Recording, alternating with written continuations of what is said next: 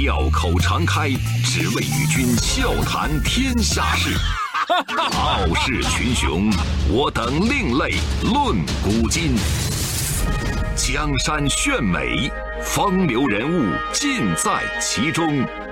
湖河西江，百川流水总向东。中央人民广播电台经济之声，高丽掌门笑傲江湖，重返江湖，独骑笑傲。笑傲江湖，我是高丽。我们今天故事的主人公可以说是公务员下海创业的典范了。四十岁不惑之龄，他选择下海创业，用一个铁皮房起家，用了十年的时间就干成了行业老大，让一个行业天翻地覆。别人看他不顺眼，要跟他竞争，结果呢，他破天荒的打出了一个招牌，叫一元票价，就用这个招牌分分钟干趴对手了啊！另外呢，他做生意有两个极致，一个呢是把成本节省到极致。你看啊，他的飞机上呢全都是经济舱，只给乘客提供一杯饮料，而且这飞机呢还得人家空姐来打扫。另一个呢，是他个人的做事处事原则，就是节俭到极致。你别看他身家一百多亿，但是他的办公室只有十平米，坐的呢是十万块钱的国产的吉利，出差全都是经济舱，酒店呢也只住三星级以下的。估计大家已经猜到我要说谁了，没错，他就是春秋航空的创始人，中国廉价航空第一人王正华。奔返江湖。独起笑傲，高丽掌门笑傲江湖，敬请收听。一九四四年，王振华出生在上海，他的父亲是工人，就是在那个年代呢，工人待遇也还不错，但防不住他家里面拢共兄弟姐妹有七个人，你看就指着老爸那点工资，一家人肯定不够花，所以他那个时候家里真的是不夸张，穷的叮当响。母亲呢，经常是把一毛钱掰开了细花，就是当一块钱去花。王振华呢也是特别的努力，平常呢在班里学习呢就是前几名。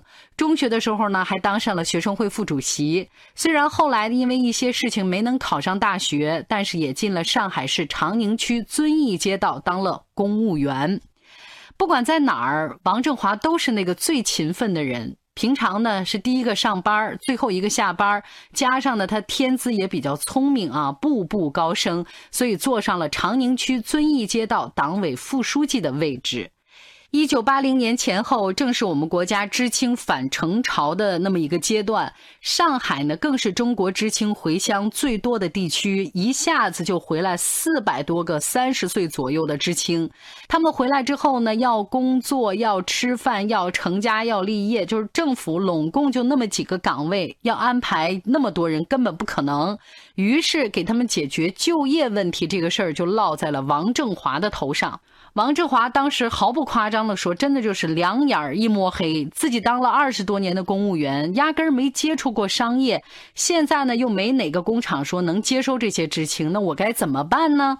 想来想去，唯一的办法就是创业了。”这事儿呢，虽然以前没干过，但是呢，照猫画虎还是可以做到的。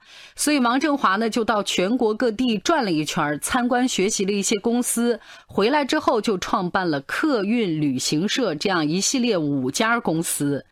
咱不得不说啊，王振华真的是个经商的天才。当时呢，政府没钱，资金问题只能靠你自己解决。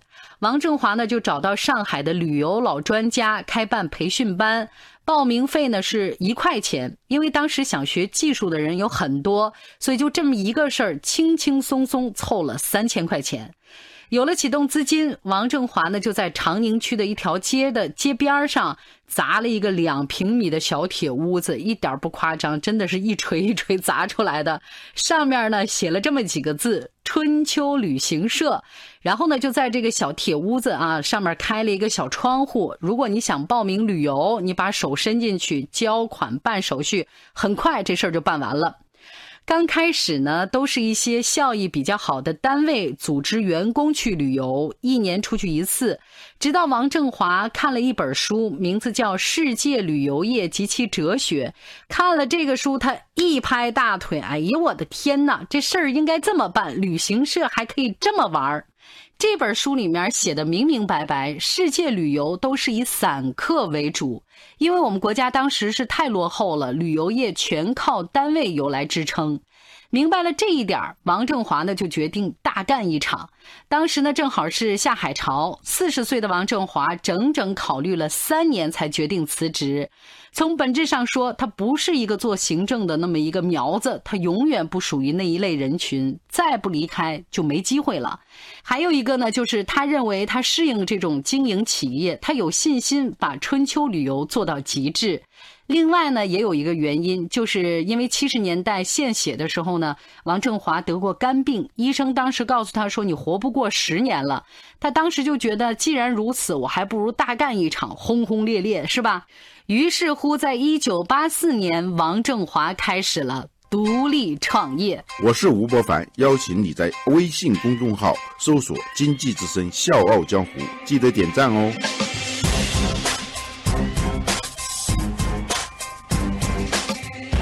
先是把公司搬到了上海的风水宝地西藏路一带。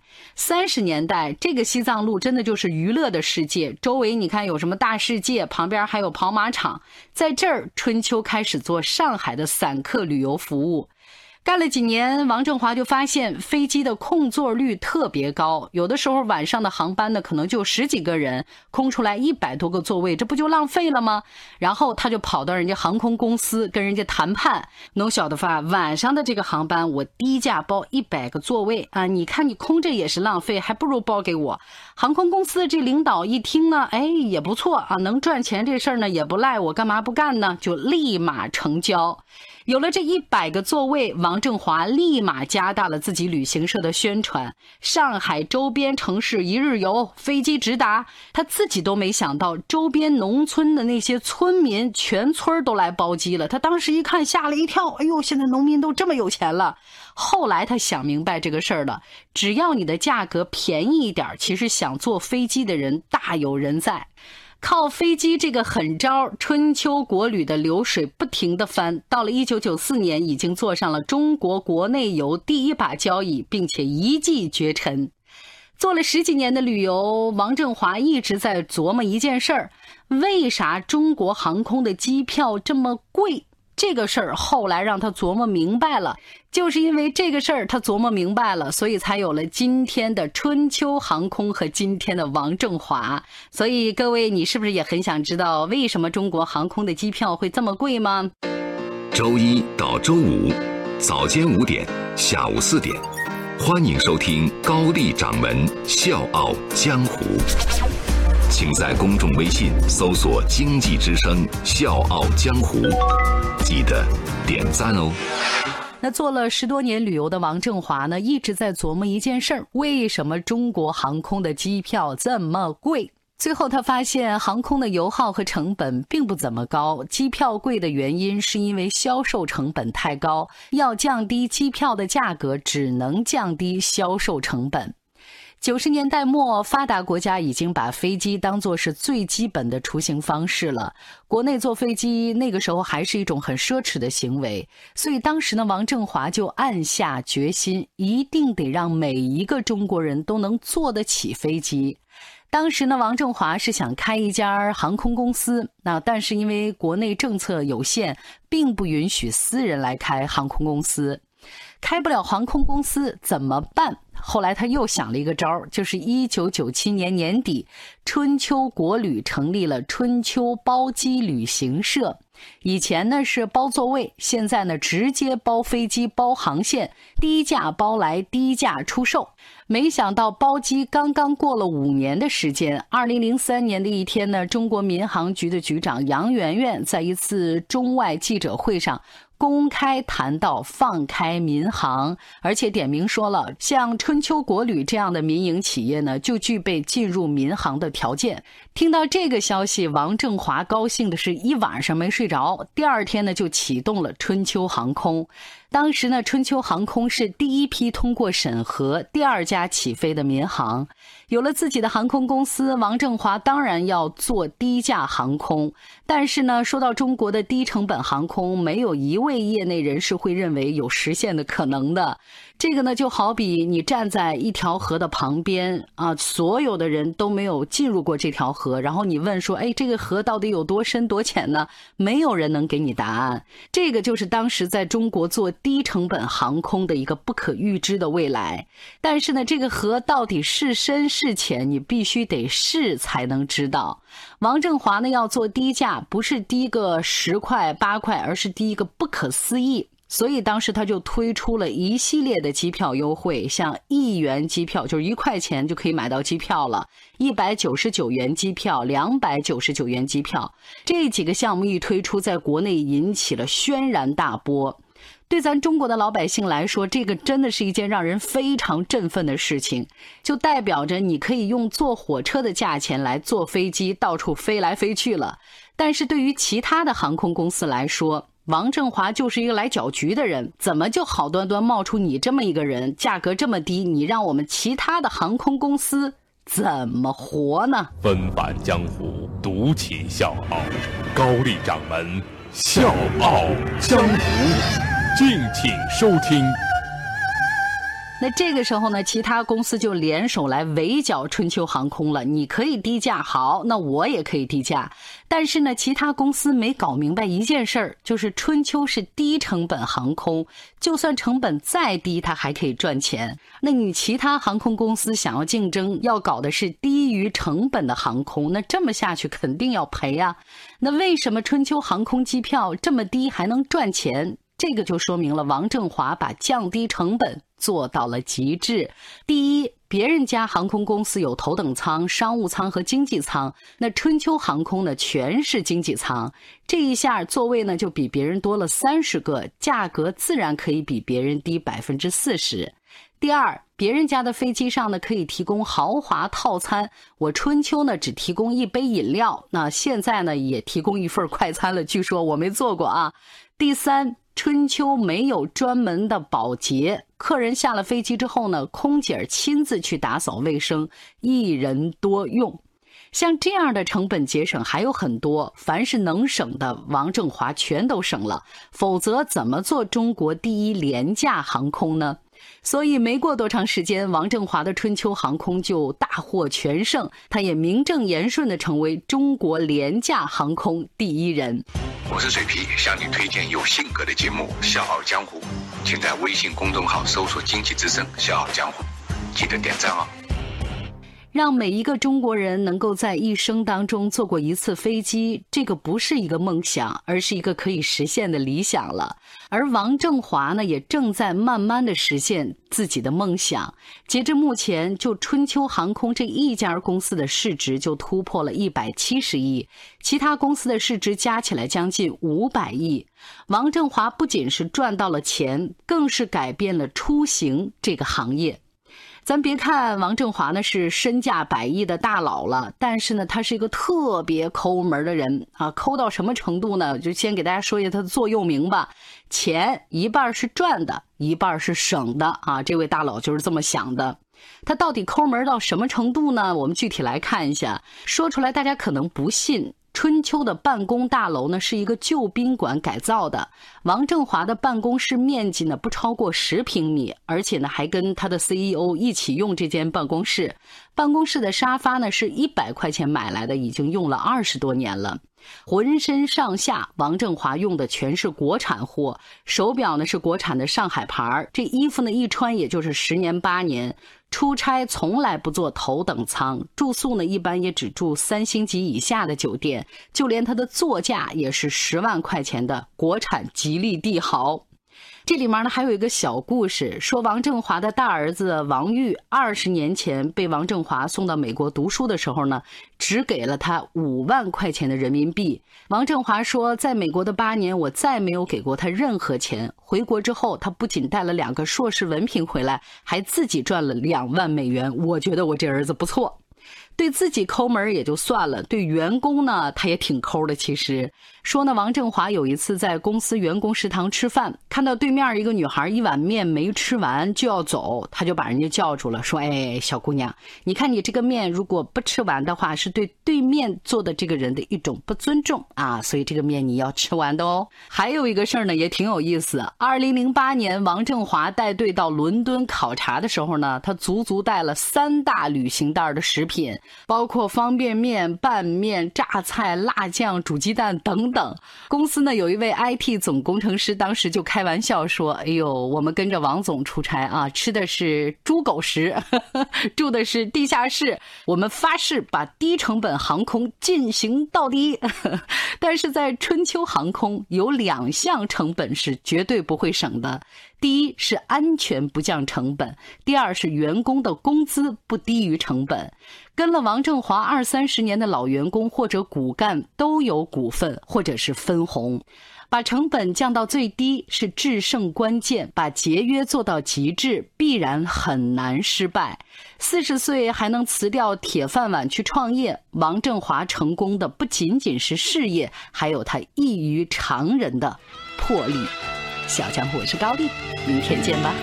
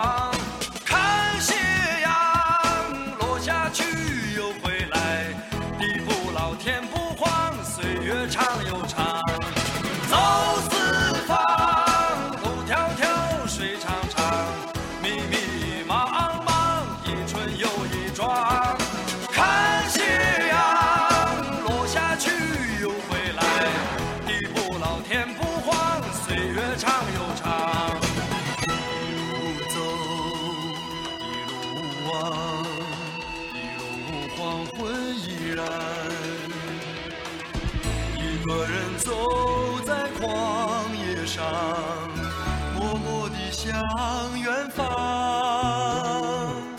不知道走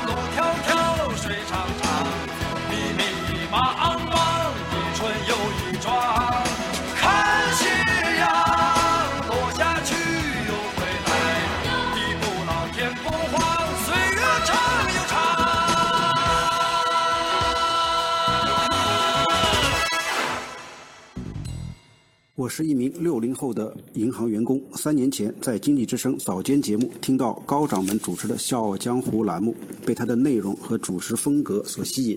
这几年一直坚持每天收听，如果错过了，就在微信平台上听音频回放。给我印象最深的是一期关于敦煌研究院樊进师的节目，讲述了他们夫妇为了国家事业默默奉献一生的故事。每次听高掌门的节目，都能有所收获，有所感悟，满满的正能量。高掌门的节目，无论从选题和制作都非常用心，能从他每次结尾的配歌感觉出来。不知不觉，这个栏目已经三年了。在此，希望高掌门今后能把栏目越办越好，受众越来越多。我也会一直支持《笑傲江湖》这个节目，因为我是他半个老乡。